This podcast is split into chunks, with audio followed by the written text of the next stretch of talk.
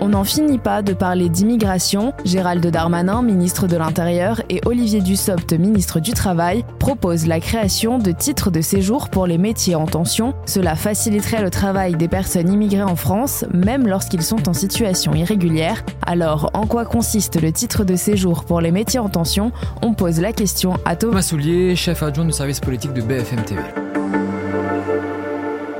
En fait, l'idée est de donner un titre de séjour aux personnes qui sont déjà en France, en situation irrégulière et qui travaillent déjà. Donc l'idée c'est pas de, de faire venir des gens d'autres pays, mais des gens qui sont déjà en France et qui travaillent. Charles Darmanin disait, je le cite, ne donnons peut-être pas assez de titres de séjour aux gens qui travaillent et qu'un certain patronat utilise comme une armée de réserve pour parler, dit-il, comme Marx. tu vois, Charles Darmanin est devenu marxiste, donc tout, tout arrive en politique.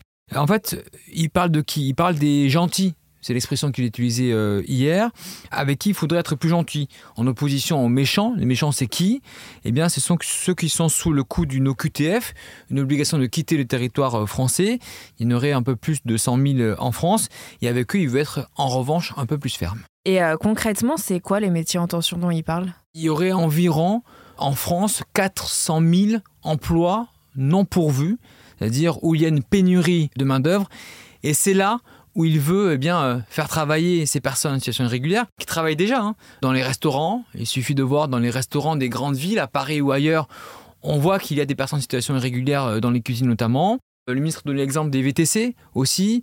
Ça peut être également dans le secteur de la petite enfance, dans l'aide à domicile, notamment les hommes ou les femmes de ménage. Voilà pour les secteurs aujourd'hui, eh les Français ne prennent pas le travail.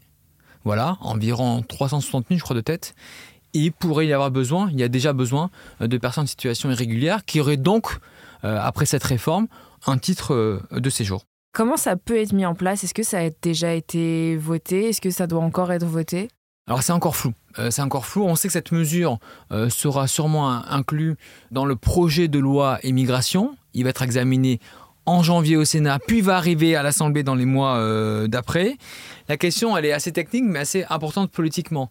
Est-ce que la mesure est dans le projet de loi ou est-ce que la mesure est seulement d'ordre réglementaire, c'est-à-dire hors du projet de loi? Pourquoi c'est important? Parce que pour que cette loi soit votée, il faut que les républicains la votent. Et les républicains n'en veulent pas de cette mesure des titres de séjour pour les personnes en situation irrégulière. Et donc ils disent, entendu euh, ces derniers jours Eric Ciotti ou encore Aurélien Pradé sur BFM TV dire si cette mesure est dedans, on ne la votera pas. D'où l'interrogation au sommet d'État. Si on la met dedans, apparemment ils vont devoir le faire de manière légale, eh bien les républicains pourraient dire nous on la vote pas.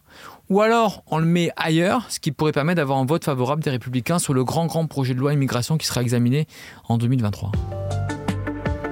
Merci d'avoir écouté ce nouvel épisode de la Question Info. Tous les jours, une nouvelle question, de nouvelles réponses. Vous pouvez retrouver ce podcast sur toutes les plateformes d'écoute, sur le site et l'application de BFM TV. N'hésitez pas à vous abonner pour ne rien manquer. À bientôt!